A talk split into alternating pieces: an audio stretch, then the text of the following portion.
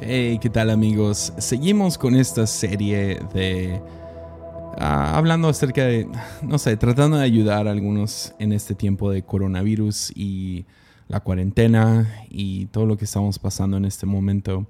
Y decidí en este episodio entrevistar a un amigo que es, ah, hemos sido amigos ya por unos años y ah, lo amo mucho.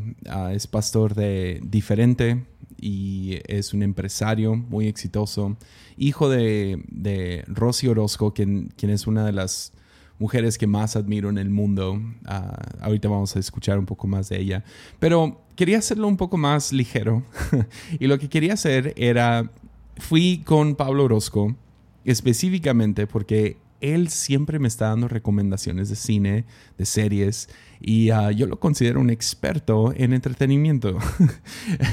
él odia que, que, es la razón por la cual sale en Armadillo, pero pensé, es, sería tan divertido hacer algún, algún episodio donde hablamos acerca de películas y series, y considerando que hay mucha gente ahorita atorada en sus casas y no pueden salir, ah, le pedí, oye, hazme una lista de Netflix, de Prime, de, sí, de HBO y también de iTunes y uh, diferentes, sí, ondas de streaming y todo eso.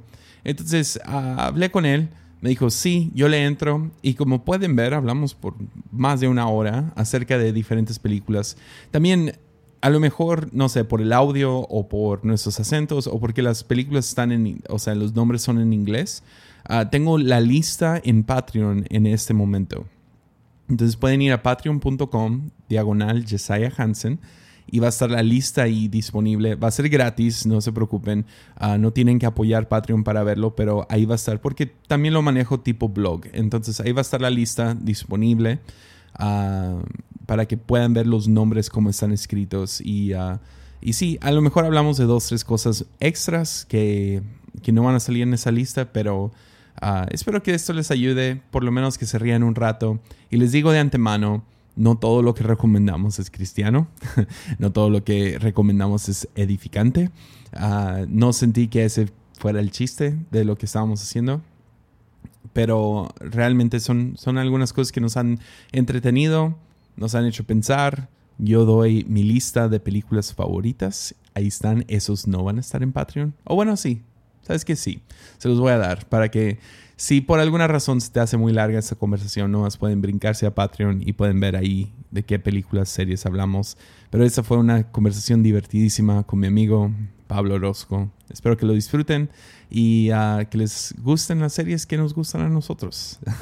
uh, entonces, disfruten esta conversación. Ánimo.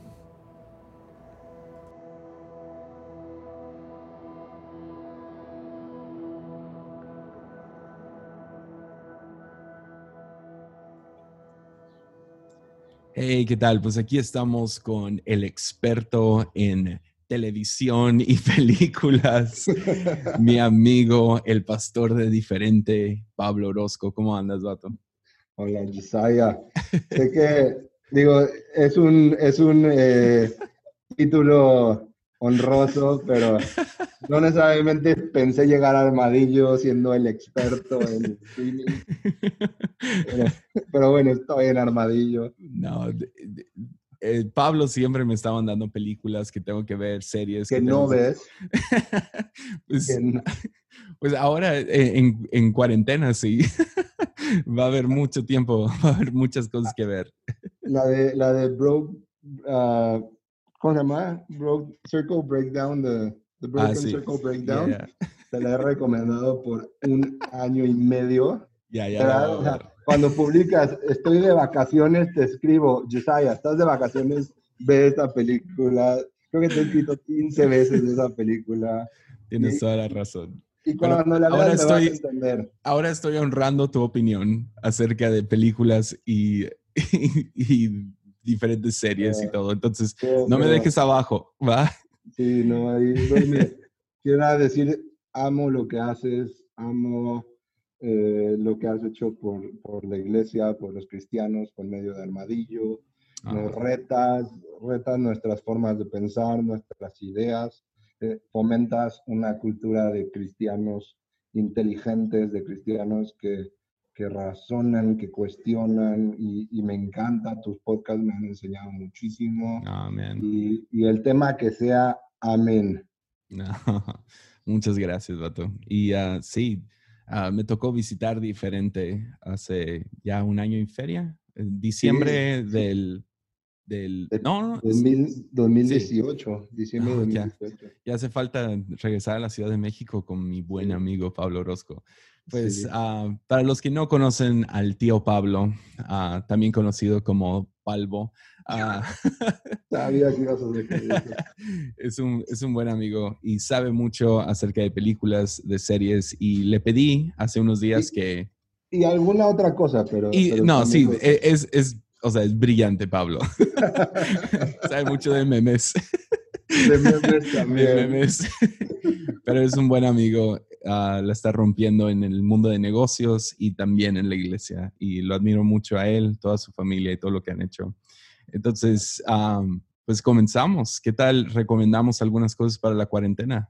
Sí, sí, pues eh, digo, me, me platicaste la idea, preparé una pequeña lista enfocándonos en, en tres plataformas de streaming, eh, Netflix, Amazon Prime y HBO. Ujú. Pens- pensé en incluir Blim, pero decidí no, Muy fresa para porque- eso. sobre todo porque no la tengo. Eh, Netflix, Amazon Prime, HBO. Yeah, Eh, y y no, no apoyamos piratería, pero pues bueno, ah, también hay- hay- creo que va a estar, ah, no, no lo apoyamos, yo no sé nada de piratería, si les soy sincero, no veo en, pira- en películas piratas, pero yo me imagino que todo lo que vas a recomendar va a estar disponible Hay- hay en todos algunas- lados. Hay algunas páginas de torrents, pero no apoyamos eso. Pero, Ya. pero bueno. Pues va, Y- y pues un poco preparé como una lista de series de cada plataforma y luego una serie- lista de películas. ah, y- súper. Algo que creo que es importante es, o sea, tr- traté de basarme en series o películas que no son las más famosas. Ujú. Eh, no, no voy a hablar de Elite o de Orange is the New Black o, Yeah. como que la- no voy a Stranger hablar de- Things. ajá, Yeah. Sí, o sea, esas como que doy por hecho que la gente ya las conoce. Eh, son como algunas joyas para mí, o sea, que, que yo he disfrutado mucho, que, que, que creo que tal vez no todo el mundo las conoce. Entonces, como que si no menciono a una que para la gente es como su favorita, no me coman vivo por eso. Y, y por otro lado, como que también obviamente pues, son diferentes estilos, diferentes géneros. Pero bueno, Yeah. son cosas que, que yo he disfrutado mucho. Voy a platicar un poco por qué. Y, y ya de ahí pues la, la gente tendrá sus opiniones. Yeah. Y yo también aquí tengo una lista de mis películas favoritas, personalmente hablando, que ah, la mayoría ah, no, son, no son cristianas, pues digámoslo así, pero son películas que han hablado mucho a mi vida. Y, ¿Hay alguna cristiana en tu lista? ah, El árbol de la vida, ah, Ah, el sí. Delgada línea roja, ah, Sí. hay algunas. ah, Terrence Malick más, más que nada. Terrence Digo- Malick es mi director favorito, entonces, Sí. Yo diría como de inspiración cristiana, pero no cristiana, ¿no? ujú, yeah, exacto. Yo, Entonces- yo la verdad es que todavía me cuesta un poco el cine cristiano, Yeah, porque, porque todavía siento que es como que ir a, ir a que te prediquen. Y, Yeah. y no, siempre, no siempre es lo que buscas en el cine, ¿no? La- hay una película sobre Jesús que vi hace poco y, y justo cuando la estaba viendo salía la, eh, la que actuaba de María Magdalena como... no sé si me vas a regañar. Pero con labios así de Botox, así enormes. Oh, no. Así como, ya sabes, y yo así como, no, yo creo que en la época de Jesús no había eso todavía. ¿No crees? Que además como que actuaba pésimo y te prometo, la estaba viendo en el cine y a la- las personas con las que iba les dije, les apuesto que es la esposa del productor. Eh, Salí del cine, la busqué en Google, era la esposa del productor. Te lo Claro, prometo. ahí está. Y, y un poco creo que ahí es donde todavía estamos ante un reto grande en generar contenido de calidad. Yeah. De la comunidad Hay, hay, documentales cristianos muy buenos. O sea, todos los que está haciendo Wonderlust con, con Betel, a mí me encantan. Ah, y, y usualmente mi problema con películas cristianas es que a veces no concuerdo con la- lo que están predicando. O sea, que ven la, ven, ven la Biblia de una manera distinta y no los juzgo por eso. Sin embargo, no lo termino disfrutando porque estoy como debatiendo en mi mente. Y no sé si eso es sano o no, ah, pero ese no es mi, mi lado.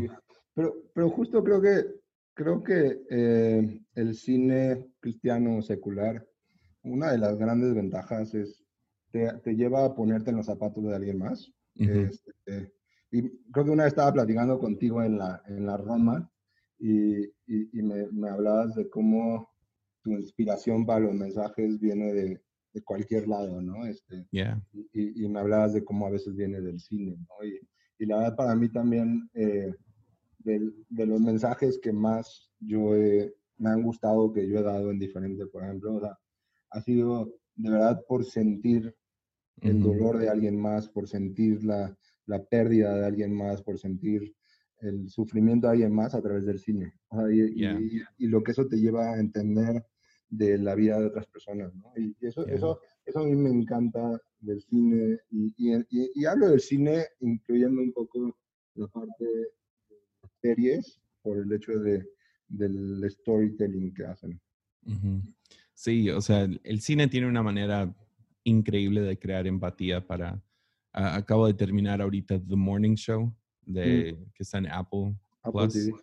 Y o sea, no lo, no lo puedo recomendar ah, al 100 porque sí, sí hay algunas cosas que predican en la serie uh, que no estoy de acuerdo, pero uh, manejan toda esa onda del Me Too que estaba pasando, que sigue pasando. Y, es un poco preachy la serie, ¿no? Ya, es muy preachy.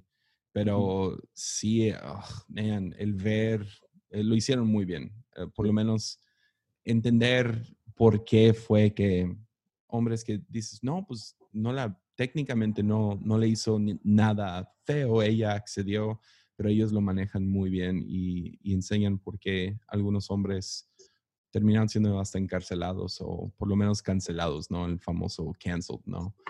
Sí, y sobre todo ese, ese cambio de, de mentalidad, ¿no? Este, que como que muchos hombres justificaban acciones por decir es que es la cultura eh, y, y, de repente empezó a, a, ser cuestionado, ¿no? ¿Por qué, ¿Por qué, se permiten ese tipo de conductas? ¿Por qué se permite ese tipo de abuso en el mundo laboral?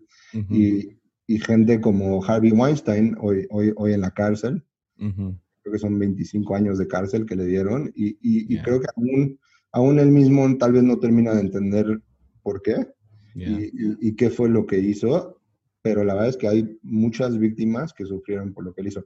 De, Apple TV, de Apple TV no, no, no, incluí, pero justo creo que la que a mí más me ha gustado de Apple TV es For All Mankind. Esa vale mucho la pena verla y es, es eh, si el programa de, de Apolo, de, de los, los, viajes a la luna, si el programa hubiera continuado, eh, está muy bueno. Ok, For All Mankind, o sea, para toda la humanidad.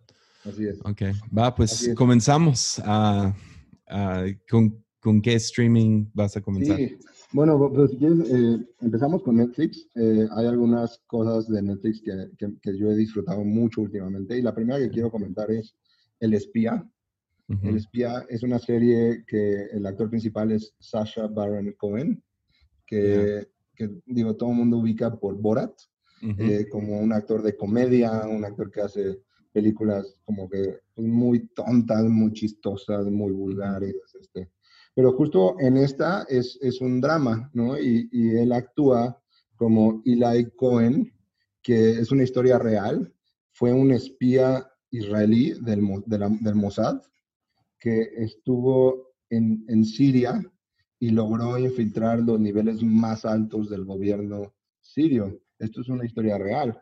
Y entonces la, la, actuación de Sasha Baron Cohen es impresionante y la serie te muestra esta transformación de pues, un joven, una persona normal, eh, de, bajos recursos, que de repente se vuelve un espía, que está impersonificando a un empresario de mucho dinero en Siria, y, y aún te muestra como el conflicto que después vive entre su vida real y su vida ficticia, porque en su vida ficticia está acostumbrado a privilegios, a poder, autoridad, en su vida real es una persona más sin recursos.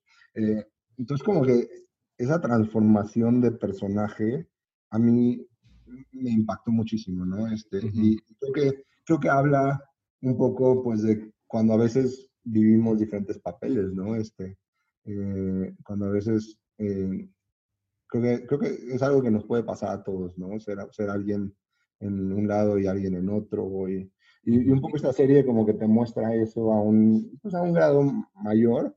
Eh, y, y, la verdad es que la actuación de Sasha Baron Cohen es increíble. Ya, sí, qué chido.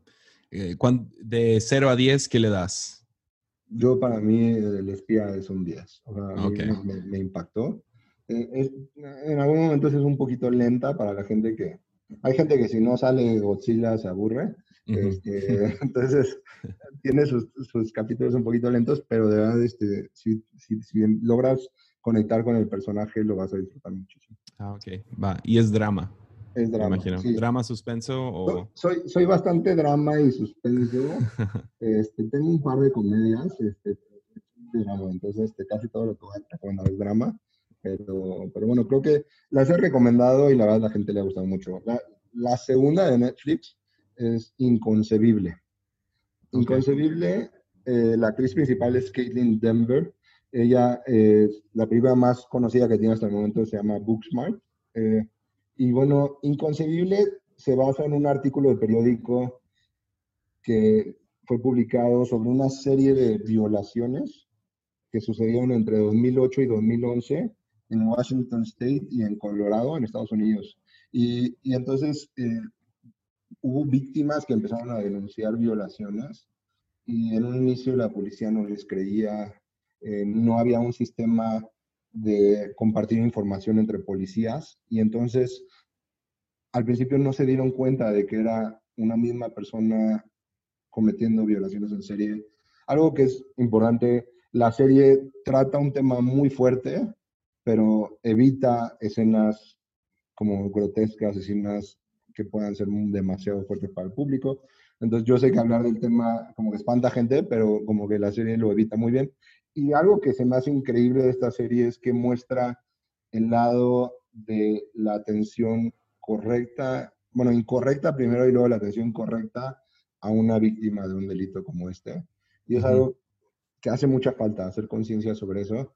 Y la serie, de verdad, como que es increíble cómo muestra, está basada en, en, una joven que denuncia, la policía no le cree, llegan al punto de hacerla eh, decir, mentí, no fue verdad, no me violaron, de tanto que la presionan porque no le creen. Y después, cuando empieza a salir a las noticias que otras personas son atacadas de la misma manera, entonces es que, que, aún la buscan y es como, oye, no, entonces sí es verdad. O sea, entonces la verdad es que sí, sí es una serie que te engancha muchísimo y además creo que la aportación es valiosísima, es eh, creamos a las víctimas, apoyemos a las víctimas, este, tengamos un enfoque de derechos humanos, de cómo atendemos a cualquier persona que sufre algo.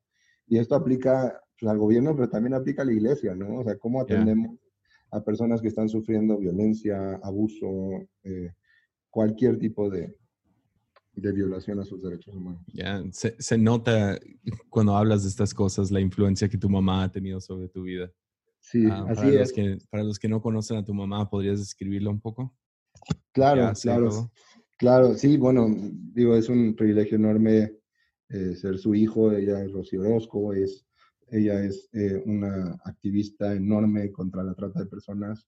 Y, y, eso, pues, lo que implica es que desde hace 15 años eh, en, en nuestro círculo familiar siempre ha habido personas que, que han sufrido eh, la trata de personas y, y, esa cercanía, ese conocer sus vidas, sus historias, nos ha llevado a sensibilizarnos, a darnos cuenta eh, pues de, de, esta realidad que, que, mucha gente está viviendo.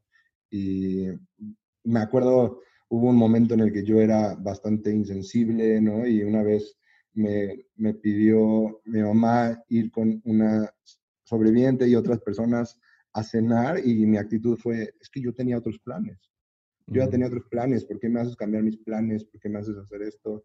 Y, y ya en la cena, eh, esta persona empezó a contar su historia, como que no fue algo que buscamos ni nada, pero empezó a contar su historia y, y nos impactó muchísimo y para mí fue como, qué egoísta, o sea, ¿cómo pude ser tan egoísta de no darme cuenta que, o sea, que estaba ante una persona que ha vivido esto y, tengo la oportunidad de, de, de, ayudar, de ser parte de su recuperación, de demostrarle amor.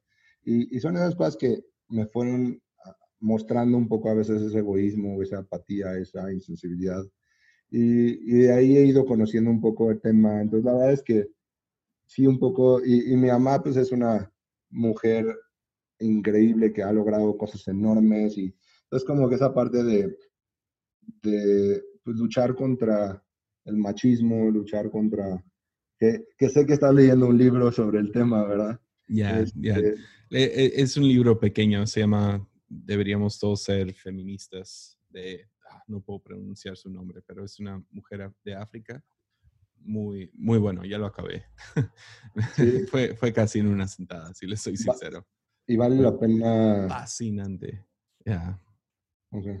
Creo que es un tema que, que, nos hace falta en la iglesia, entender más y, y, entrarle más. Este, entonces, esta, esta serie de verdad este, vale, vale mucho la pena.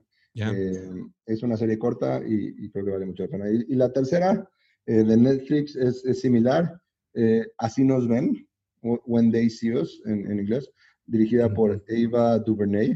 Y esta serie está basada también en un hecho real. En 1989 atacaron a una mujer que iba corriendo por Central Park.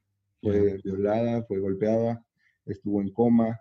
Y la policía lo que hizo fue arrestar a 14 adolescentes, la mayoría de ellos eh, hispanos o negritos, eh, de, color, este, no, sé cómo decirlo sin que... Afroamericanos. Afroamericanos. Bueno, creo que en México como decir negritos y no, sí. Eh, pero bueno, eh, de, ellos eh, condenaron a seis y los condenaron basados en, testimonios que les los forzaron a dar por medio de tortura. Y son seis adolescentes que estuvieron en la cárcel por un crimen que no cometieron. Y años después el gobierno tuvo que reconocer que no habían cometido el crimen y tuvo que compensarlos económicamente y pedirles una disculpa.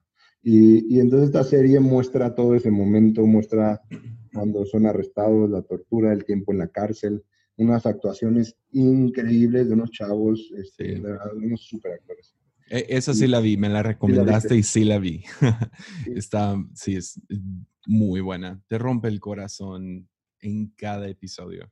Sí, ah, pero muy, muy buena. Y, y, un poco para cerrar el tema de Netflix, eh, la última recomendación fuerte es no te metas con los gatos. Eh, ¿Sí te gustó? La verdad que sí, la verdad que sí. Este, de hecho, yo, tengo opiniones ah, mixtas acerca de este documental. Ah, pero si quieres, da, da, lo tuyo y luego yo voy a dar lo mío. sobre todo como que la, la, forma como van contando la historia me, encantó, o sea, me enganchó. Este, es, es, es, bueno, es la historia de eh, cuando surgió un video en internet en 2010 de un hombre matando a un gato, eh, un gato bebé. Entonces mucha gente lo vio, se molestó y dijo, esto no lo voy a permitir. Entonces un grupo de personas que no se conocían por internet se juntaron, empezaron a investigar hasta que encontraron a esta persona. Y, bueno, pues hay, hay, que ver el documental.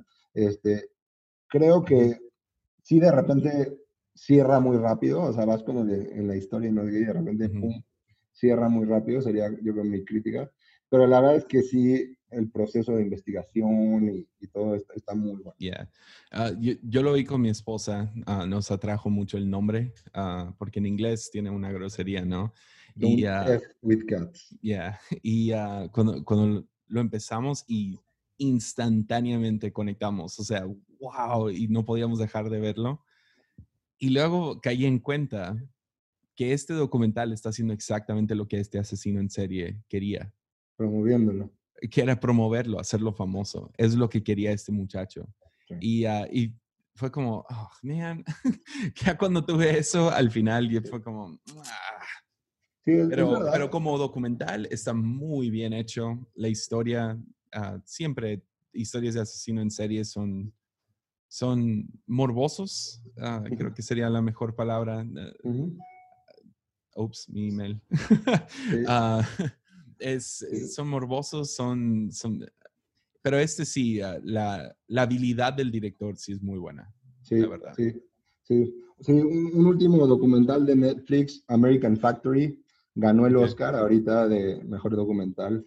Es, es, una fábrica en Estados Unidos que era una fábrica automotriz, cerró, la compra un empresario chino, manda a un grupo de chinos a dirigir la fábrica y, el documental muestra como que el conflicto entre trabajadores americanos, supervisores chinos, eh, eh, votan si ponen un sindicato o no.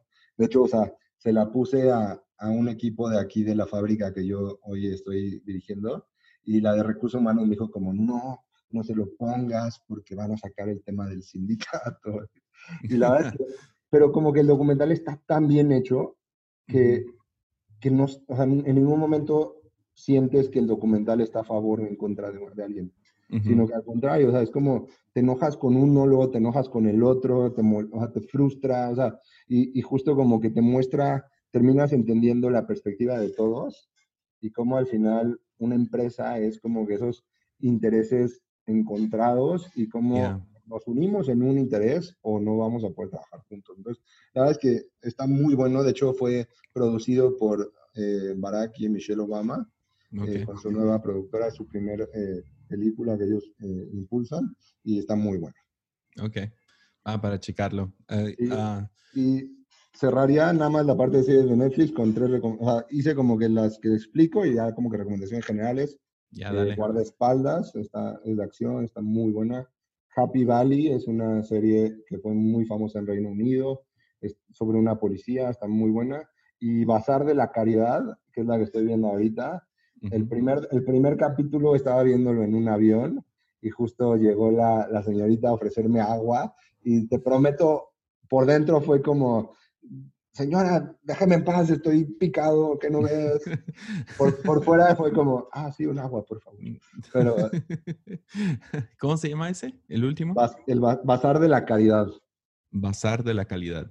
Caridad. caridad, ok, va. Y, uh, con eso cerramos Netflix. Y ya uh, vamos a Amazon Prime. Que... Pues de Netflix también me gustaría ah, recomendar uh, Ugly Delicious, que está muy bueno. Es como es como tipo Chef's Table, pero es como toda, no sé si lo has visto. No lo he visto. Ah, es como la versión punk de, de Chef's Table. Y ah, en, por lo menos en la primera temporada, todavía no, no veo, he visto un episodio de la segunda temporada, pero en la primera me encanta que ah, hablan de pizza y pizza de todo el mundo. Y y también alegan chefs profesionales así de, estrellas Michelin acerca de Domino's Pizza y cosas así. Y como a algunos sí les gusta, a otros nunca lo comerían en sus vidas. Y está, es Dave Chang, que es alguien que ah, a mí me encanta Dave Chang. Ah, también recomendaría Chef.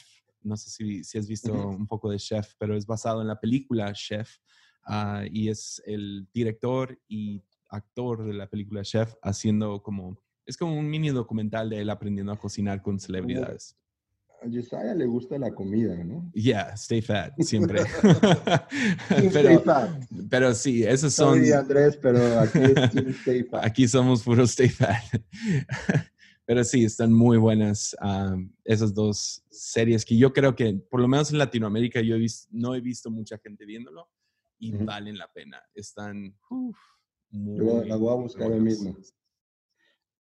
Hay una serie en Amazon Prime que me tiene emocionadísimo. Debo decir que tiene escenas violentas. Eh, por si alguien aquí, eh, sus sensibilidades en ese tema son importantes. Ya, además hay que hacer la, la, el disclaimer, ¿cómo se dice disclaimer? ah, el disclaimer. Eh, tenemos que, por lo menos, sí, decir, sí. va a haber algunas cosas en esas películas y todo eh, o sea, esperamos que actúen como adultos, es lo único. estamos tratando de ayudar, no estamos tratando de, arruinarle la vida a nadie. Sí, sí, sí, si tu edad no te lo permite, no la veas, si tu pastor te regaña, no digas que nosotros la recomendamos. Eh. Me voy a meter en problemas, pero pues bueno, Cuando no. sí, sí, sí. Bueno, esta se llama Zero Zero Zero. Zero Zero Zero es en Amazon Prime, de hecho salió hace como tres semanas. Okay. Eh, está basada en un libro de Roberto Saviano. Roberto Saviano es alguien que escribió un libro que se llamó Gomorra y, y, recibió amenazas de muerte de la mafia italiana. Tuvo que salir de Italia a esconderse oh, wow. eh, por como la representación tan real y tan cruel que hace de la mafia italiana. Eh, y esta serie cuenta tres historias que se entrelazan, lo de los vendedores, los compradores y los, y los intermediarios. Entonces, los vendedores en esta serie muestra al narco mexicano, eh, en específico muestra un cártel en Nuevo León que, y justo muestra como soldados que se unen al cártel. Eh, entonces, justo la, la, parte de los mexicanos creo que es como de, la, de las más violentas, pero la verdad es que está, o sea, actuaciones increíbles, muy bien hecha la serie. Luego, los compradores es la mafia italiana. Okay. Entonces, eh, los, la mafia italiana busca comprar 5 mil kilos de cocaína. Entonces, disclaimer, todos aquí estamos en contra del el narcotráfico y la droga y todo eso. 100%. Pero, Pero igual, por serie, morbosos. No, es que, mira, hay que, para, para alcanzar al mundo tenemos que entender ciertas cosas. O sea. y, y, entonces así, así los chavos, los chavos que dicen, es que yo no tengo un buen testimonio, este, yo no viví en el narco y luego Jesús me salvó. Mira, con esta serie ya lo viviste, ya tienes un testimonio, ya no necesitas ir a vivirlo. oh, man. A ver, no te arrepientes de mí. O, o, si nomás tienes un poco de morbo, puedes ver estas series y aprender cómo funciona todo eso. Entonces, los, los compradores, la mafia italiana, los vendedores, el narco mexicano y los intermediarios, que son una familia de Estados Unidos que tiene una empresa de logística y se dedican a juntar narco con compradores y, y llevar a cabo el negocio. Entonces, mucho de la serie se trata de cómo logran o cómo buscan lograr, para no decir el final, eh, 5 mil kilos de cocaína de México a Italia. Wow. Y la verdad es que está impresionante, o sea, es, es de esas series que, que, que, no te duermes por seguir viendo el siguiente capítulo y el siguiente okay. capítulo. Está muy bien hecha. ¿Igual 10? ¿Le das 10 a ese también? Sí, sí, sí, 100%, okay. 100%. Otra, y ahí vamos a cambiar muy de tema, muy de tono, es la mar maravillosa señora Maisel. Ah, sí, claro. Es, un, es, es una maravilla. ¿Tu esposa una... del futuro? Así es, así es. Si alguien, conoce, si alguien conoce a alguien así, que además sea cristiana, llame a Dios, mándenme mi Instagram, mándenme su perfil. Este... Es básicamente una mujer perfecta y vulgar al mismo tiempo. bueno, la, serie es una historia de una mujer judía en Nueva York en los 50 que su marido la deja y descubre que tiene un talento para hacer estandopera y en contra de todas las tradiciones, ideas de su familia y de su comunidad, se dedica a hacer estandopera en bares de Nueva York. Sí, a, a, mí, a mi esposa nos encantó mucho. Eh, si te soy honesto, le gustó mucho más a ella. Entonces, a lo mejor es una serie que mujeres entienden a un nivel que hombres no. Uh, pero sí, si hay, si hay mujeres escuchando Mrs. Marvel o... Sí, ¿verdad? ¿Marvel? No. Eh, Marvelous Mrs. Maisel. Marcel, yeah. Está muy buena. Marvelous Mrs. Maisel. Me estoy muy confundiendo bien. con Marvel. Muy buena. Y, y, bueno, algunas otras de Amazon, Goliath, Mr. Robot, eh, The Good Wife, eh, una muy grosera, pero si les gusta eso, Fleabag. Eh, no, este, no le he visto. Qué bueno, si no me regañarías por, nada, por andar hablando de eso. santo y puro. Sí sabes que me voy a ir al infierno por tenerte en armadillo, ¿eh? Por lo, Mira, este, por lo, menos Twitter infierno. Sé, sé, que, sé, que, es algo que te va a llevar a entender y conocer más la gracia. Sí. Yo recomendaría de, de, de Prime, por lo menos el, el, de México, tiene The Office. Mm. Sí has visto The Office, ¿verdad, Pablo? Sí, oh, por supuesto. es la mejor serie de toda la historia de series. O sea. Otra, que también creo que está en Amazon y, y si, y, si, te si, un, si, si, un día estás en casa de Andrés, a la fuerza la va a poner Seinfeld. Seinfeld, sí, claro. creo que Andrés ve tres capítulos diarios. No, no es cierto. Pero sí, sé que la disfruta muchísimo y la verdad es que sí es buenísima también. No, y sigue siendo relevante esa serie. O sea, es, es increíble lo que lograron en los noventas con Seinfeld. No sé qué diría Memela sobre eso. Él, tiene otra, él, él, no sabe qué significa relevante. Él dice que es relevante y que no, o, eso cree. Pero bueno, a mí me incluye en la lista de relevantes y eso que no soy como todos los demás. Entonces por eso me dio bien con él. Pero The Office, por favor, chequen The Office. Oh, man. Yo puedo ver The Office, puedo ver el mismo capítulo vez tras vez tras vez. ¿Y has, visto la versión inglesa? Sí, claro. ¿Y cuál te gusta más? Ah, pues es que me enamoré de The Office con la, con la versión americana. Ah, después, siento que, que, el de, que el de Inglaterra es como, es como los deep tracks, ¿no? Es como, es como si te gusta esto, ve y ve la de Inglaterra. Yo nunca sugeriría a un mexicano ah, por, por, el humor, es muy diferente. Ah, nunca sugeriría ir primero al de, al de Inglaterra, aunque la primera temporada de The Office uh, sí tiene ese humor británico, ¿no? Muy similar a eso. Entonces, uh, diría, por lo menos denle chance a la, a la, primera temporada. Son 20 minutos cada episodio y son como seis capítulos la primera temporada. Ya después de ahí agarra humor más, más americano. Entonces, que, que en mi opinión, ya, ya es, es más entendible en, en, nuestro, en nuestro sentido de humor, ¿no? Entonces... ¿Has, leído algo de Agatha Christie alguna vez? No. Agatha Christie fue una autora que escribía libros sobre misterios, ¿no? Y, y, un poco como este rollo de, de asesinatos y, y, de investigaciones de quién asesinó cómo fue el asesinato. Y entonces en Amazon Prime hay varias series cortas basadas en, libros de Agatha Christie. Este fin de semana vi uno que se, llamó, se llama The Pale Horse, eh, pero antes de eso una que se llama And Then There Were None. La de And Then There Were None es, por ejemplo, eran 12 personas en una casa y, y va muriendo uno, o sea, cada día muere uno. Y entonces todos los demás como que están en una urgencia por saber qué está pasando, por qué se están muriendo, quién nos está pasando. Entonces como que son una serie así que te mantiene súper tenso y, y, son muy buenas. Hay, hay, creo que como cuatro o cinco series de, en Amazon Prime de, de, Agatha Christie. Va.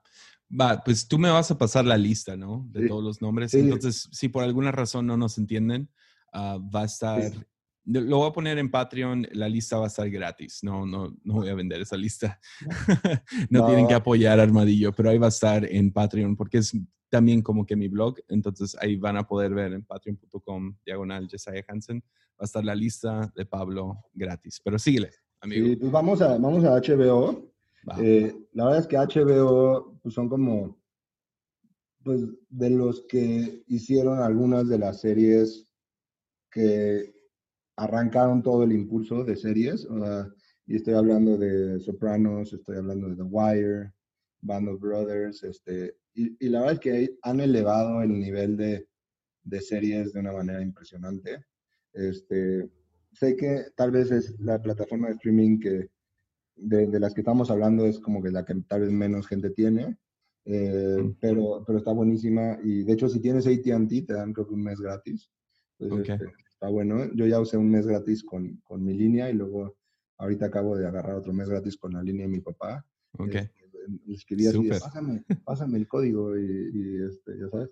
Eh, pero, pero bueno, justo de HBO hay una que es muy poco conocida que se llama The Night Of. The Night Of es con Riz Ahmed y John Turturro y la serie empieza con un chavo que es de origen pakistaní, vive en Nueva York, que le pide prestado el taxi a su papá, su papá tiene un taxi, se va en el taxi, de repente se sube una chava a su taxi pensando que pues era taxi, él explica, no, no soy taxi, no estoy en servicio, ella no se quiere bajar, terminan haciéndose amigos, terminan eh, pues pasando la noche juntos, en, oración seguramente. Eh, ¿Qué, nos estás recomendando? no, de repente... Se puso rojísimo el Pablo. qué bueno que es audio. Pero de repente, en la noche se despierta y ella está asesinada. Eh, lleno de sangre, está asesinada. Entonces, pues obviamente siendo alguien de una minoría, pues era fácil que la policía dijera, pues fue él y además, pues bueno, amaneció junto a ella y estaba asesinada. Eh, y, entonces le asignan un abogado, eh, un abogado gratis porque no tenía dinero, que es este John Turturro, que es un súper actor.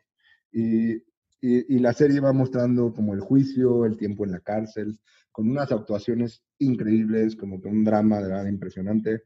Vale mucho la pena, The Night of. Ok.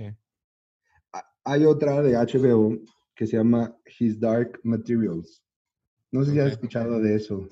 Ah, lo, he visto publicado. Ah, ya, ah, mi amigo Gabriel Borja me pasa su, suscripción de HBO. Sí, también, también cuando la estuve viendo, este Benja Enríquez, eh, la estaba viendo, entonces la comentábamos ahí en Instagram, ¿sí?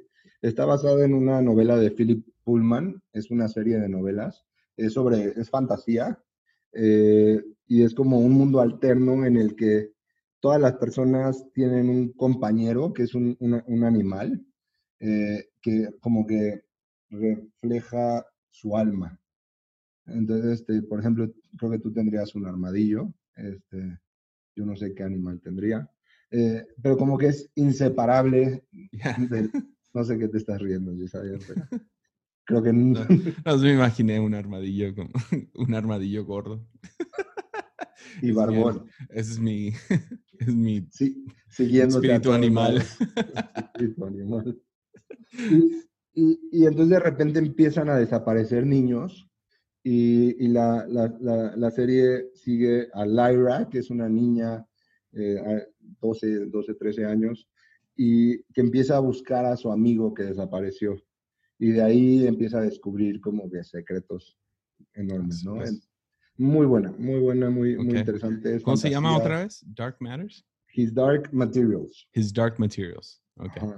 Y eh, de HBO también una que se llama eh, My Brilliant Friend. Lo digo, digo así el título porque en, HBO México aparece en inglés el título. Este, no, no, por, no por sangrón. Eh, pero bueno, Mi amiga brillante es una serie italiana basada en los libros de Elena Ferrante sobre dos niñas en la posguerra en un pueblo pobre de Nápoles, Elena y Lila, y, su amistad empieza a los seis años. Eh, Lila es como naturalmente inteligente y es bonita y es como que le gusta retar todo. Elena es más estudiosa, no tan naturalmente inteligente, pero es muy estudiosa. Eh, son de una familia pobre. Lila ya no puede seguir estudiando porque no le pueden pagar la escuela. Elena sigue estudiando, en las tardes estudia, como que le comparte lo que ve en la escuela. Y, la serie cuenta como desde la infancia hasta la adolescencia y acaba de empezar la segunda temporada y, ya es como la juventud. Entonces la verdad es que está muy disfrutable, la serie es, bastante bonita, inocente. Entonces, este, justo para que no nos juzguen tanto en redes y digan, no, también recomendaron cosas bonitas y edificantes. Este. no, pero eh, la verdad es que la disfruté muchísimo la serie. Ah, qué bien. Eh, la, la, que sigue, Band of Brothers, seguro. Ya, sí, sí, increíble. Ya, esa fue de las primeras series así hechas a nivel película, ya. Así es. Muy buena. Así es. Y bueno, también de HBO, eh, si a alguien le gusta la mafia, Sopranos es un, algo que tienes que ver si no lo has visto. Eh, The Leftovers es, es una serie, eh, pues, como apocalíptica. Este, de repente es como un rap, un estilo rato, eh, donde desaparece mucha gente, pero, pero justo como que no logran entender porque gente mala desaparece. Este, entonces como que, oye, no, no parece ser el rato bíblico, ¿qué pasó aquí?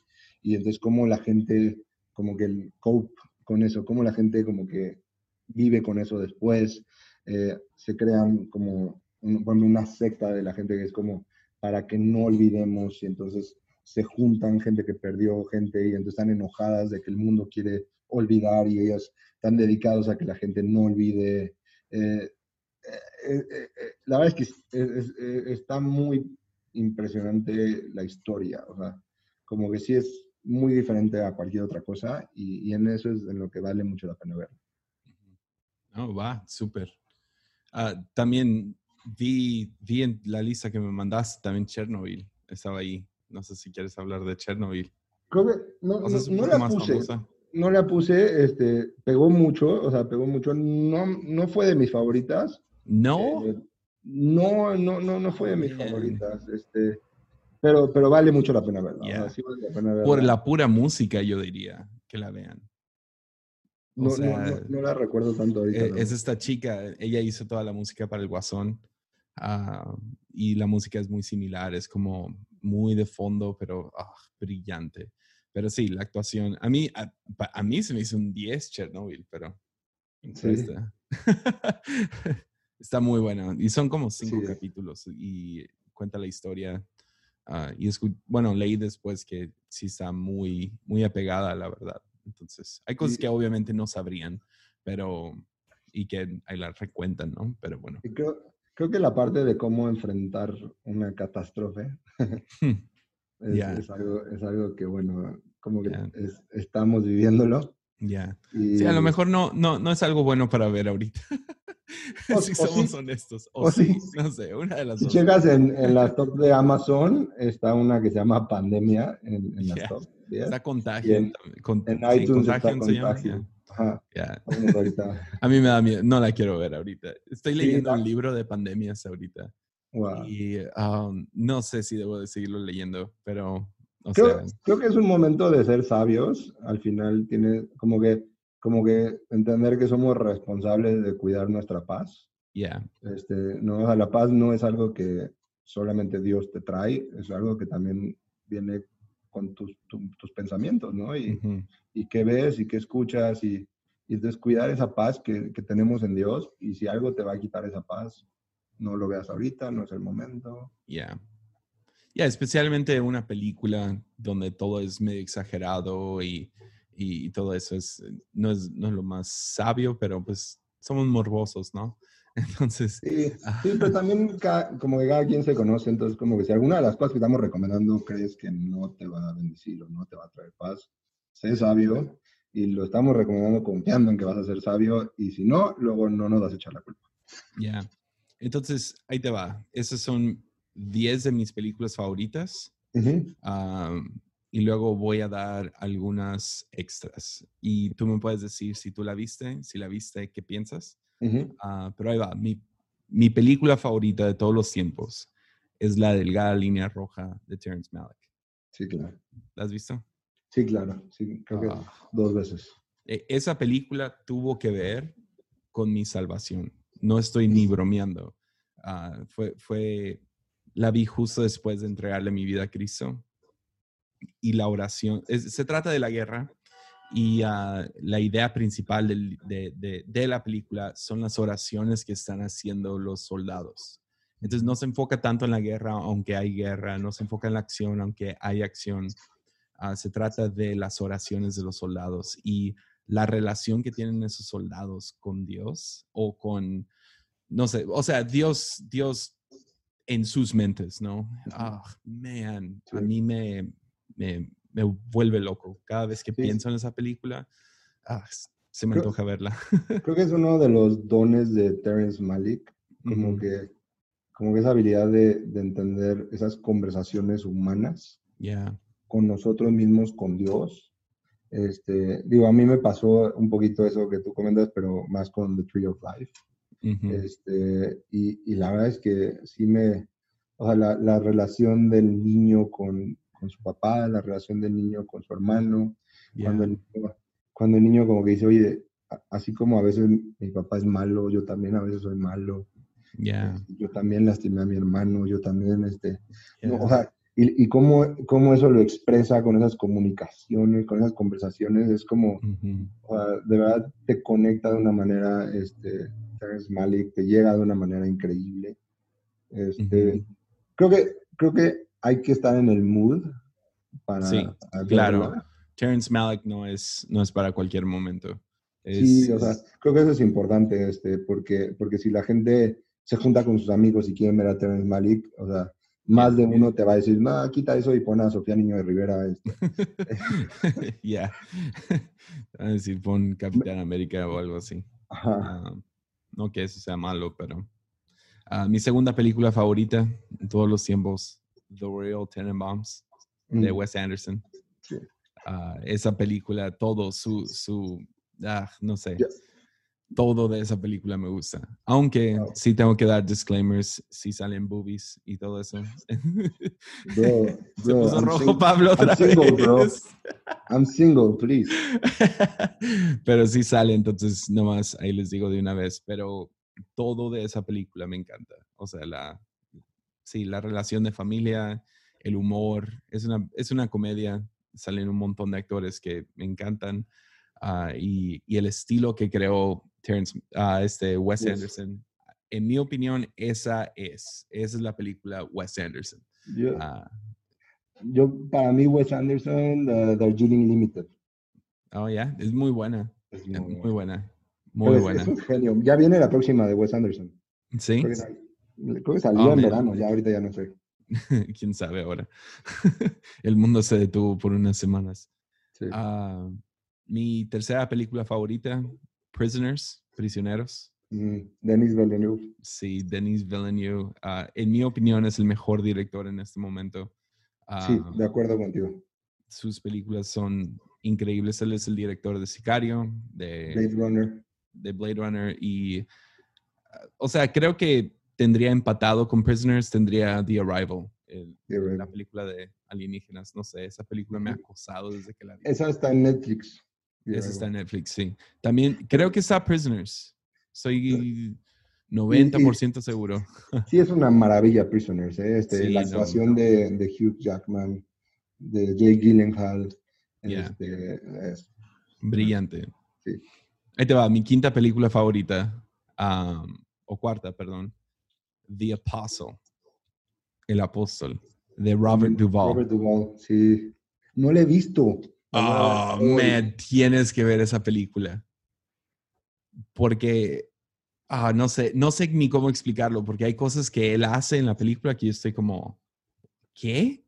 Eso no debería ser un cristiano, y, pero al mismo tiempo, no sé, es medio crítica hacia la iglesia, pero al mismo tiempo muy real, y hay un corazón muy genuino detrás de Robert Duvall en esa película. Y también sale la esposa de, de ah, Johnny Cash al principio en el carro.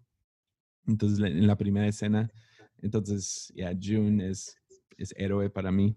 Y sí, no, no sé, todo, toda la idea de Estados Unidos rural y este hombre tiene una iglesita después de tener un tipo mega church y la riega feo y tiene que ir a reiniciar su vida con una mini, mini iglesia. Y. ya todas sus frustraciones, es muy humana y al mismo tiempo muy llena de gracia. Ujú. Ah, está muy buena. Ah, quinta película favorita sería Silence, Silencio, de Martin Scorsese. Ah, es todo un debate. tengo que hacer un consumido es pronto acerca de Silence. Sí, sí, sí, sí. La Es todo. es que Ya. yo no sé, yo no sé qué hubiera hecho yo.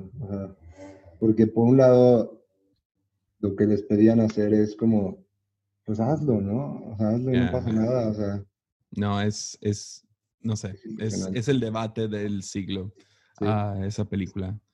y Sexta además película, este, este, este actor, este Milo, ¿cómo se llama? El, que sale en Star Wars, ¿no?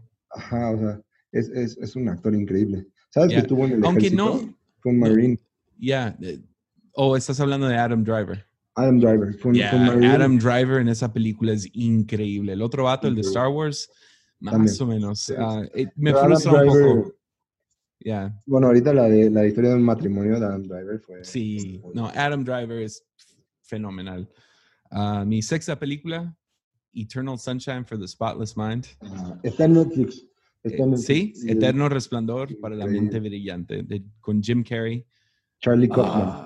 Ah, yeah, Charlie Kaufman. Ah. Tienes que- Tienes que ver de Charlie Kaufman Schenectady, New York. Ok. Es, la, es la primera película que él dirige Ah, no, sí, sí, sí, claro. Sí, con Philip Seymour sí, Hoffman. sí, sí, sí, sí. Increíble película. Oye, cuando, cuando entran a la casa y, y- y- y que, que él está viendo como para rentar o comprar la casa y hay un incendio en el sótano Mm, y, y que, y le dice, oye, yo, yo creo que sí me preocupa un poco lo del incendio en el sótano. Y, y ella le dice, sí, es, es una decisión difícil de que te vas a morir. Y, y es como que, como que un poco hablando de, de fumar, yeah. ¿no? O sea, al final, o sea... No, hace, estás- de- Kaufman hace las películas más bizarras en el, o sea, en la historia. Su película Adaptation Ujú, ah, con Nicolas con- Cage. con Nicolas Cage es bizarro, pero la amo, la amo. En México se llamó La- Ladrón de Orquídeas. Mm, Estaba, Sí, estaba sí, sí. todavía medio chiquito cuando la vi y me espantó un poco, luego la volví a ver. y- Sí, sí espanta un poco. E- Esa no la recomiendo, pero sí, a mí me gustó. Otra película que me encanta, que está muy difícil de conseguir, pero Pablo, tú lo tienes que ver. Se ¿Cuál? llama American Movie. Es un documental. Y escucha, escucha la historia de este vato. Es, es un director que sabe un montón de cine y está tratando de hacer una película de terror, pero no tiene presupuesto en buena onda. E- Es un hillbilly en medio de, de lo más rural de Estados Unidos con su amigo, que- es como la definición de airhead, como no tiene nada en el cerebro. Y es la, es la película más frustrante del mundo. Este vato tratando de hacer su película y es como tipo, te estás riendo de ellos, pobrecitos, toda la película. Pero yo me acuerdo cuando la vi, estaba bien triste y la vi y me dio un ataque de risa de esos que no puedes parar de reír. Y hasta Wow. la fecha nomás pienso en esa película y me muero de risa. Pero sí está un poco más difícil de conseguir. Yo la tenía, lo tengo en DVD, pero pues ya no tengo dónde ponerlo. Ah, otra película que en buena es, es de, de nuestras películas favoritas de mí y de mi esposa sería Away We Go. Ah, es, es una comedia muy bonita. es con ah, este John Krasinski de The Office, de Ujú. Jim, y ah, otra actriz de Saturday Night Live. Y salen puros comediantes así, medio B. pero esa, esa película define Mm, nuestra relación. Entonces, si alguien quiere conocerme a mí y a mi esposa mejor, nomás vean Away We Go. Es- eso somos yo y mi esposa. Es de Sam, es de Sam Mendes. Ya, es Sam, Sam Mendes que, que dirigió 1900. No la vi. ¿Cómo se, cómo se llama la, la que sacó este Eh, año? El, el que estaba nominada al Oscar. 1917, Ya, 1917 hizo varias tengo que ver. de James Bond, eh, hizo Revolutionary Road, ya, esa es increíble. ya. Con DiCaprio y Kate Winslet. Él, él es es- de- la de Away We Go es fácil mi favorita. Es tan. Wow. es feel good comedy, como sentirse Qué bien padre. cuando la ves y ah, está bien bonita y realmente la relación entre ellos es, es lo más similar que hemos visto yo y mi esposa. Literal, cada vez que la vemos nos miramos y nos reímos un montón porque Ok. hay cosas que él dice que yo le he dicho a mi esposa, cosas que ella ha dicho. Ah, hay una escena sexual justo al principio.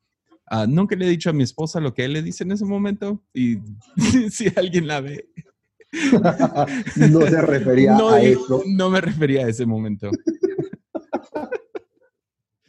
Ah, y luego también Inside Llewyn Davis, que es fácil.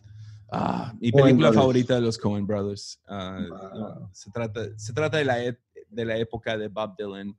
Y no sé, la primera vez que la vi no me gustó. Dije, "Ah, nah", y me acosó y no la pude dejar de ver. Y luego There Will Be Blood.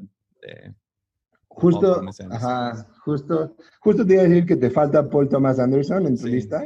No, tengo como Y- tres, pero no quería There recomendar. Will Be Blood es, es la top. top, Ya, top. no quería recomendar The Master ni Magnolia, pero Paul Thomas Anderson son, es que están fuertes los demás. Sí. Ah, hay, hay escenas. Bueno, The Master-. The Master un poco es porque hay que escuchar Armadillo, ¿va? Este, Yeah, yeah. The Master es, es complicada y tiene, tiene escenas muy fuertes. Paul Eh, Thomas Anderson es yeah. complicado, pero, pero There Will Be Blood y, y la actuación de Daniel. Day-Lewis. Yeah. Entonces esas son algunas de mis favoritas. ah, creo que he visto más nuevas que me gustan mucho. ¿Cómo se Don- llama la? Donnie Darko también está aquí. No sé si alguna vez has visto Donnie Darko. Sé cuál es, de Jake Gyllenhaal, Ujú. pero no lo he visto. La vi cuando tenía como 14 y fue como, ah, esta es mi adolescencia. Oye, hablabas de Johnny Cash, eh, Walk the Line, ¿la viste? Sí, claro. Increíble, Yeah, ¿no? Sí, me increíble de Joaquín Qué Phoenix. bonita película. Y sobre todo eso, como que, como que la relación de Johnny y June y cómo Yeah. ella luchó No, por él. Su- su- la historia de Johnny Cash es, es muy inspiradora y Ujú. Ah, sí, yo creo que sabiendo su historia, a lo mejor es por eso que me he visto de negro. por Johnny Cash. Am, pero, pero sí. No, es, no escucho tanto Johnny Cash como a Bob Dylan, am, pero sí me gusta. Me recuerda mucho a mi papá cuando escucho Johnny Cash, aunque mi papá no canta como él para nada, pero me cantaba canciones de Johnny Cash cuando crecí. Hay, hay, hay algunas eh, películas igual de Amazon, Netflix y HBO. Si quieres, dale. echármela rápido. Ya. En, en Amazon Prime, eh, Don't Worry, He Won't Get Far on Foot. Eh, es con Joaquín Phoenix, con Jonah Hill y Rooney Mara, dirigida por Gus Van Sant. Que Gus Van Sant te faltó en tu lista eh, de los grandes directores. Este, y la Perdón, es que- mi micrófono porque sonó una alarma. Entonces, tú dale y voy a mantener esto Bro, ¿Qué muteado. Eh, hiciste, bro? Es que Es- a un lado de la carretera, entonces creo que es la alarma de un carro. Pero voy a mantenerme muteado. Tú, tú nomás habla todo lo que quieras. me siento como que podría hacer algo así loco. Tengo hijack. Ar- armadillo takeover, aquí está. Ah, no, pero todavía, todavía puedes editarlo, entonces no lo compartiré. Pero Don't Worry, He Won't Get Far on Foot. Eh, digo, Joaquín Phoenix ahorita es el actor del momento por Joker, este, pero la verdad es que es alguien que desde hace mucho yo he seguido su carrera, me fascina su actuación. Y, y justo hoy, hoy en la mañana leía un artículo sobre de Jonah Hill diciendo es la mejor actuación de mi carrera y estoy enojado porque Amazon lo hizo pésimo en cuanto a la distribución. Eh, esta película no, no es muy vista, eh, pero vale demasiado la pena. Es la historia de John Callahan, un caricaturista estadounidense que era alcohólico y, Ujú. y- y por, por el tema de, de- de manejar tomado, tiene un accidente automovilístico, queda parapléjico y obviamente eh, está en un pésimo momento en su vida, pero se encuentra con un grupo de alcohólicos anónimos que lo dirige Jonah Hill y, y justo muestra como ese proceso de los 12 pasos. Y, y la verdad es que es una película que te llega muchísimo, como cristiano vale la pena verla, eh, eh, está increíble, ¿no? Y, y Va. justo en ese sentido, mi segunda película de- Amazon Prime, creo que es de las películas que más me ha impactado en los últimos años, se llama Beautiful Boy. ok. El director es, es de Bélgica, Felix van Groeningen. De él es la otra película que te he recomendado 15 veces y no me has hecho caso, eh, que se llama Bro- Broken Circle Breakdown. Y la verdad es que es un director que te muestra la vida de una manera muy real, muy cruda. Eh, Beautiful Boy actúa Timothy Chalamet y Steve Carell. Y justo muestra la historia de un hijo y un papá que el hijo eh, tiene 17 años y es completamente adicto a las metanfetaminas Oh, man. y, y cómo el papá hace todo por salvar a su hijo. Eh, eh, y y de verdad, este, o sea, es una historia de amor entre un papá y un hijo, pero además una historia que como cristianos nos, nos permite tener compasión por el mundo. Justo yo, como que esa película fue como, o sea, ¿por qué tomamos malas decisiones? ¿Por qué un niño de 17 años, amado, protegido, eh, con, con, con, recursos, ¿por qué se iría a meter a las drogas? Y, y me llevó como mucho a pensar eso, ¿verdad? ¿Por qué tomamos malas decisiones? Este, por, porque a veces pensamos como, no, seguro alguien abusó de él, o seguro no tenía recursos, o seguro no tenía papá. Oye, pero ¿qué pasa cuando todo eso sí y de todos modos tomamos malas decisiones? ¿Qué pasa cuando aún crecemos en la iglesia y tomamos malas decisiones, ¿verdad? Y tenemos los mejores papás y de todos modos como que, como que ¿qué pasa, no? Este, y, y la es una película que te hace reflexionar increíble, vale muchísimo la pena verla. Ok. ¿Tienes este alguna feliz por ahí? déjame, déjame ver. Ya, ya, estoy viendo un patrón en tus gustos. Me gusta estar muy triste. Más bien, más bien, soy muy triste, soy muy feliz. Entonces, la droga. Escaparte de tu, de tu felicidad. ya me da pena seguir leyendo las demás. Bueno, a ver, Primal Fear. ¿Has visto Primal Fear? Ah, no.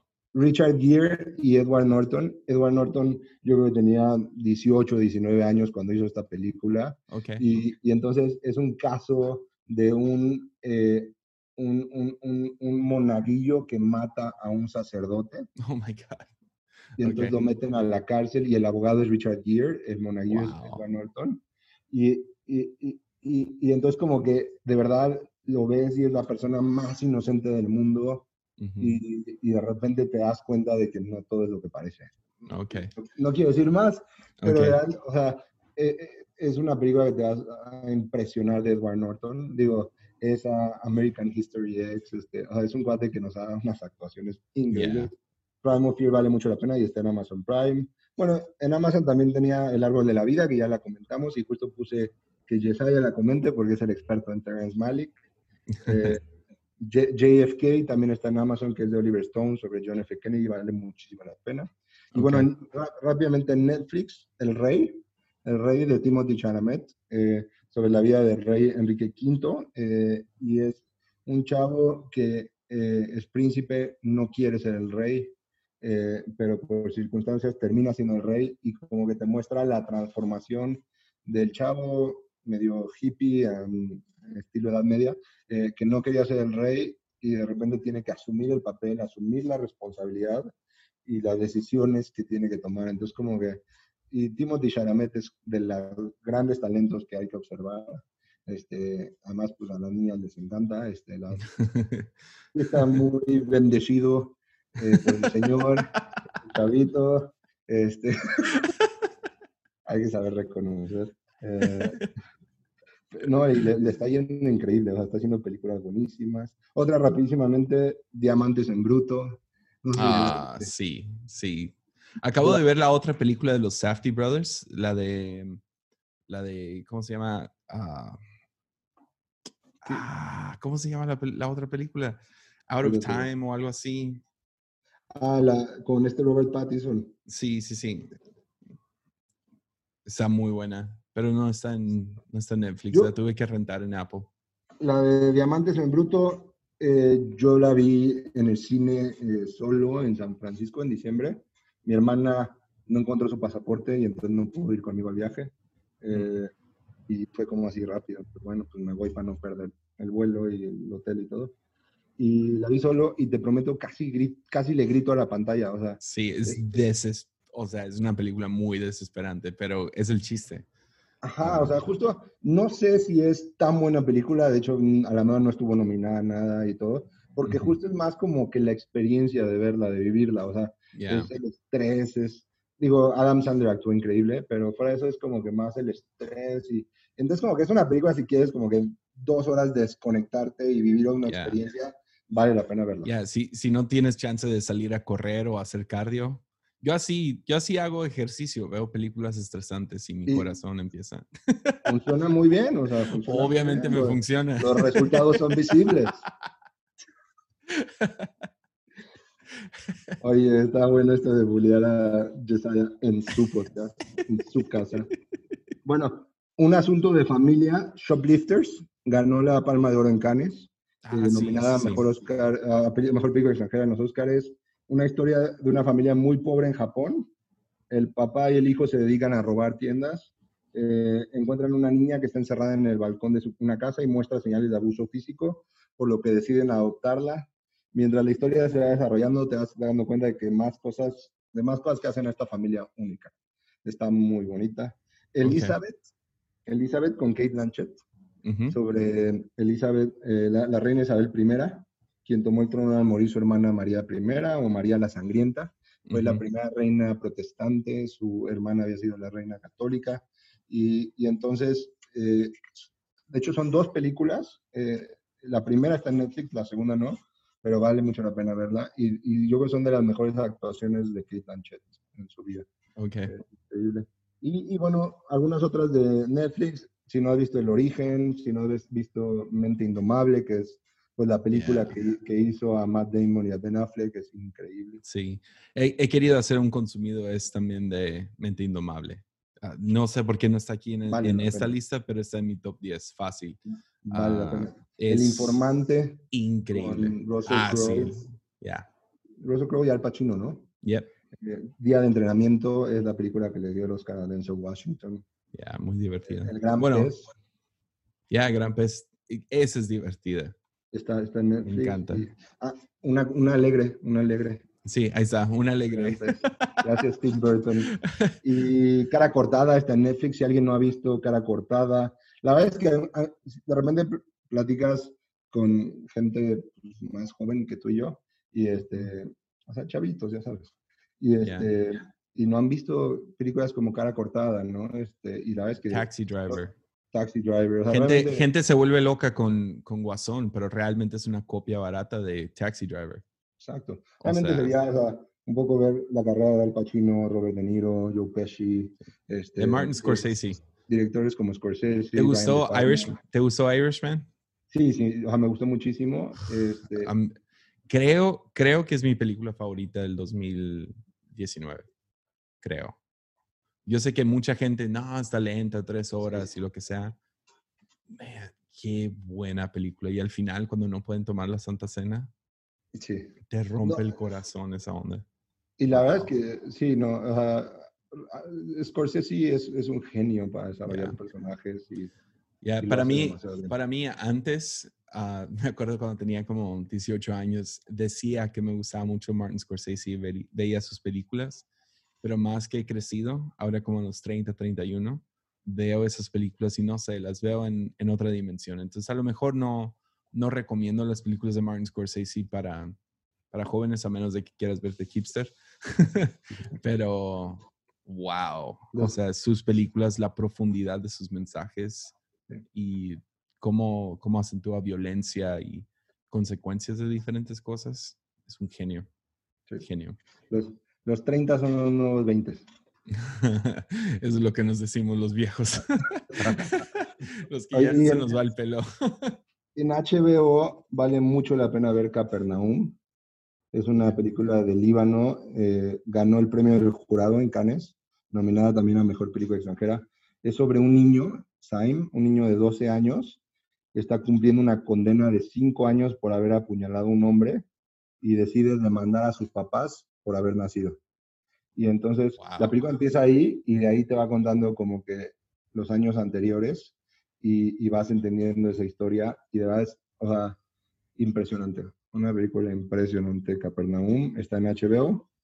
Y en HBO está eh, Sin Rastro, un papá y una niña que viven en el bosque y se esconden de la policía y como que están comprometidos con la vida en la naturaleza y hasta que los obligan a irse a vivir en una casa. Y la verdad es que es muy bonita película. Y El infiltrado del clan, eh, que es de Spike Jones, eh, sobre un policía de color que eh, se hace pasar por un, un, racista del Ku Klux Klan. Está muy bueno. son algunas.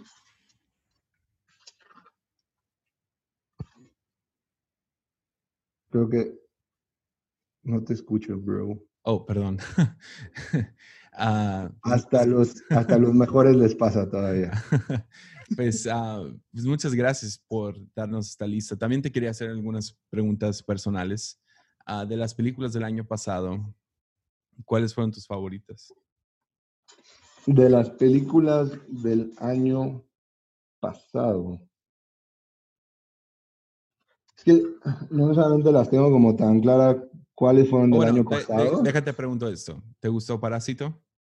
Me, me encantó Parásito. eh, sí, o sea, la recomiendo muchísimo. Yeah. Sí, Increíble, ¿no? O sea, sí. no es mi película favorita de ese director, se me fue su nombre ahorita. Me gusta mucho The Host, que está en, en Netflix. Esa, esa me, es mi favorita de él. Ah, pero Parásito fue, fue un 10, fácil. Sí, valió mucho la pena ver Parásito. Yo cuando vi que ganó el Oscar dije, no, qué gachos, lo que sea. Yo quería que ganara. Irishman, pero, pero, pero ya que la vi fue como, ah, ok, ya entendí por qué ganó. Está muy Sí. buena. ¿Cuál, cuál, cuál otra tenías en mente del año pasado? Digo, Guasón eh, me gustó. eh, Ya, No fue para mí lo- la cosa más increíble. Este, ya, Joaquín Phoenix, he, he visto otras actuaciones mejores. Para mí le exageraron un poco a la risa. Este, de repente como que ya. quieres disfrutar más su actuación y todo es la risa. Entonces, eso es algo muy personal. Pero bueno, Ujú.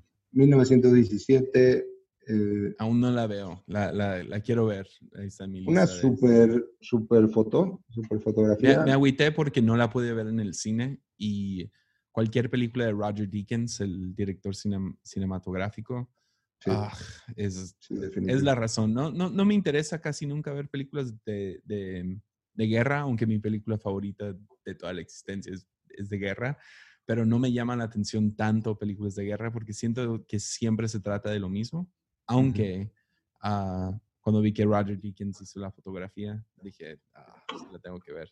Sí. Y, pero ya, ah, estoy pensando en mis películas favoritas del año pasado.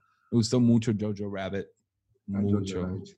mucho, mucho. Yo creo que de, de, de ese director que está Waititi, ¿no? Sí. Eh, vamos, sea, vamos a ver cosas increíbles. En, el Sí, o sea, en mi opinión, su película, la de Thor, de- es la mejor de Marvel. En mi opinión. Ah, y para mí es fácil que es la mejor. y luego me gustó mucho su película de los vampiros, la de What We Do in the Shadows. Ah, buenísimo. Taika. Waititi es, es, es un genio, la verdad. De- ¿Cómo se llama? De vampiros. Eh, hay, hay otra de vampiros muy buena de hace poco. No sé si deberíamos estar hablando de películas de vampiros, pero. eh. Yo ya, yo ya me van a, t- gente, ya, algunos ya están bien enojados conmigo, entonces dale. Películas de terror, ¿cuáles te gustan? siento que, siento que además como que, como que digo, la gente ya te conoce más y, y, y, y realmente hoy como que la gente que te sigue y eso ya, ya es menos hater que hace unos años, ¿no? Porque es Ya, como no que sé, ya, no sé. ¿Para qué le, No, para es qué que le reclamas a Yesaya si, o sea, y, No- creo que, ajá, Es que no dejo que sea tan obvio ya. Antes no sabía ah, esconder esas ondas. ya, ya, ya lo puedo Pero- esconder un poco mejor. sí. Estoy buscando puedo- una, No puedo tener un podcast que se llama Armadillo si tengo la piel delgada. De, de acuerdo. Una película de vampiros que él es un rockero. Eh, Ah, what, we, What sí, We Do in the Shadows. What- No, no, no, hay otra. ah, sé, sé la que dices. ah, sale esta actriz que siempre. ah, ¿Cómo se llama esta película? Me gustó mucho. Buenísima. Muy interesante. Ah, pero sí, la del, la vampiro rockero. Sí. suena suena, No, y, suena y bien este divertida, pero nada que ver. Es muy el actor es increíble. Es Yeah. increíble. Only Lovers Left Alive. Ok. Ya. Eh, Esa está muy buena. Es, dark. Muy Ajá. dark. Ese- sí, sí me gustó. Ese actor a mí se me hace increíble. Tom Hiddleston. Sale Mia Wasikowska y Tilda Swinton. Va. ¿Sabes Pues- cuál, cuál me gustó mucho el año pasado? Mujercitas. Ya, no la he visto. La quiero ver con mi esposa. Ah, ya, ya salió en iTunes, entonces yo creo que pronto la vamos a La, la directora Greta Gerwig igual es una directora que, que va, va a seguir haciendo cosas increíbles. Ya. Pues ah, muchísimas gracias, vato. No, bro. Gracias a fue ti. divertido. Gracias a ti. Yo espero que de, de estos años, esos días de estos días de, de- de estar tranquilos en casa nos permita, eh, pues por un lado como que todos buscar a Dios y por otro lado también pues ponernos al corriente con, entretenimiento sano, entretenimiento que también nos permita desarrollar empatía, desarrollar compasión. Ya. Y divertirnos también. Ya, ah, sinceramente, las películas que yo mencioné han, no nomás son buenas películas, pero han sido, me han formado como ser humano y creo que si nomás vemos películas que son, uh, sí, para entumecer el cerebro, ah, a veces no es, no es muy sano. Yo, yo entiendo, yo veo muchas cosas nomás para entumecer mi cerebro, comedias y diferentes cosas, pero es bueno tener la, la, habilidad de poder disfrutar del cine de arte, el arte del, del cine y el cine de arte. Ah, pero, pero sí, ah, pues sí, sí, si les gustó este episodio, pidan más y Pablo Orozco se pone a trabajar viendo más Netflix y, más Prime. Y, ah, pero sí, muchísimas gracias, Vato. Bueno, y, motivar a todos a entrar a Patreon. Este, la verdad es que Jesse, estás haciendo algo increíble. yo creo que la gente, no, no, todo el mundo necesariamente entiende el impacto que está teniendo tu podcast y, y, es alguien que se dedica a estudiar para, para podernos dar todo esto, eh, todos estos contenidos, todas estas eh, reflexiones, todos estos debates, todos estos argumentos. Eh, y, y, a, y, a, mí me encanta, o sea, yo justo vivo buscando contenido que me haga pensar ¿no? Como que justo de repente buscamos contenido solo que nos haga sentir, pero creo que necesitamos contenido que nos haga pensar, que nos eh, haga dudar, reflexionar, cuestionar, razonar. O sea, creo que Dios no está peleado con la razón, al final Él nos la, dio. Y, a mi armadillo me ha llevado a, dudar cosas, a pensar cosas, a fortalecer, a, argumentar cosas y me encanta, entonces vale la pena entrar a Patreon, apoyar lo que Jesiah Hansen está haciendo. Este, además, tienes el, chance de que te, te corrija pláticas, te dé consejos. Yo ya lo tenía antes de entrar a Patreon porque somos dos. Es que creo que es algo increíble, entonces entren a Patreon, apoyen más ahora que nunca, que Jesiah está metidísimo en su casa haciendo contenido que para todos nosotros. Apoyemos más que nunca. Ya. No, pues muchas gracias muchas, muchas gracias y, ah, por estar aquí. Y uh, sí, les digo una vez más, tomen todas estas recomendaciones con un granito de sal y uh, sí, si ven que es, es, para adultos, no lo vean. Como les digo, también pueden adelantar escenas, si algo, pero, o sea, no, no recomendamos, no, no nos sentamos aquí para recomendar contenido cristiano, sino fue algunas cosas para hacerte pensar, algunas películas que a lo mejor te van a gustar o no. Y, ah, pero sí, ese es nuestro granito de arena hacia, hacia qué hacer durante esta cuarentena. Pero muchas gracias, Pablo. Eres un héroe. Te amo mucho. Ya dale tu vida al Señor. Y cásate pronto. Estoy en eso, estoy en eso. Acuérdense si alguien conoce una como la señora Maisel, pero que sea señorita. Eh. Va, pues ahí está. Es importante.